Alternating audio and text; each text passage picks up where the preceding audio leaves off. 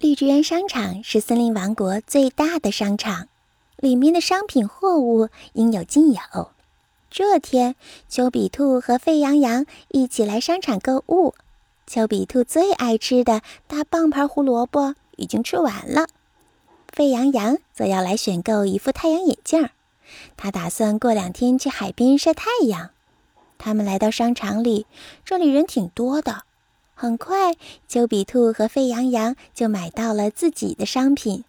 他们正打算要结账，却听到日用品区域传来一阵骚动。他们闻声赶过去，只见小猴毛毛正坐在地上大哭。这时，保安猎狗大叔正在询问情况。丘比兔听到小猴毛毛哭着说道。我口袋里的翡翠指环不见了，这可怎么办呢？这可是我家传的宝物啊！毛毛，你先别急，说说看，到底是怎么回事啊？猎狗大叔关切地问道。我本来是把翡翠指环戴在手上的，可因为我要买一些洗浴用品，怕东西太多。就把指环搞丢了，于是就脱下来放在左边的口袋里。喏，就是这个口袋。说着，他翻开自己的左边口袋，只见里面空空如也。谁知等我在这排货架这里转了一圈，再来口袋里查看时，就发现指环不翼而飞了。毛毛说到这里，就又哭了起来。猎狗大叔，我觉得应该首先排查毛毛逛商品时，在他身边都有什么人。丘比兔插了一句话：“对对对对对！”大家一起附和道。猎狗大叔连忙把监控调取了毛毛逛商品时的视频，很快发现，在毛毛的身边一共有三个人，他们依次是小浣熊琪琪、鸭子杰克和灰鼠露丝。他们被猎狗大叔请到了现场。丘比兔，还是你来询问吧。我们都知道你是神探，肯定能找出谁是小偷。猎狗大叔说。丘比兔当仁不让，他面向三个小动物问道：“你们都说说看，刚才毛毛在这里逛商品的时候，你们都干了些啥？”小浣熊琪琪焦急地说道：“丘比兔，我可不是小偷啊！”刚才毛毛过来的时候，我已经在这里了。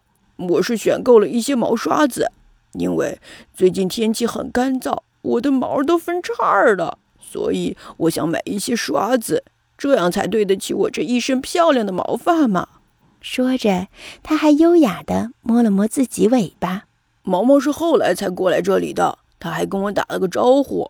我倒是看见他手上那个翡翠指环了，还是我提醒他要注意丢失。他才摘下来放进口袋里的呢，因为我也有一颗漂亮的钻石，上次上次差点弄丢呢，还是丘比兔帮我找回来的呢。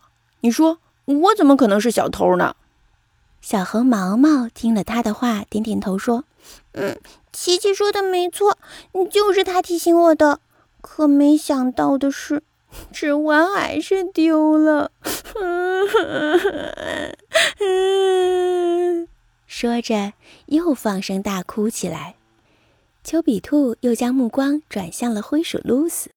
灰鼠露丝说道：“我嘛，一直在货架的另一侧，根本没有发现小猴毛毛，因为我正拿着一盒香皂，盯着它的产品说明书呢。”说着，指了指那盒货架上的香皂。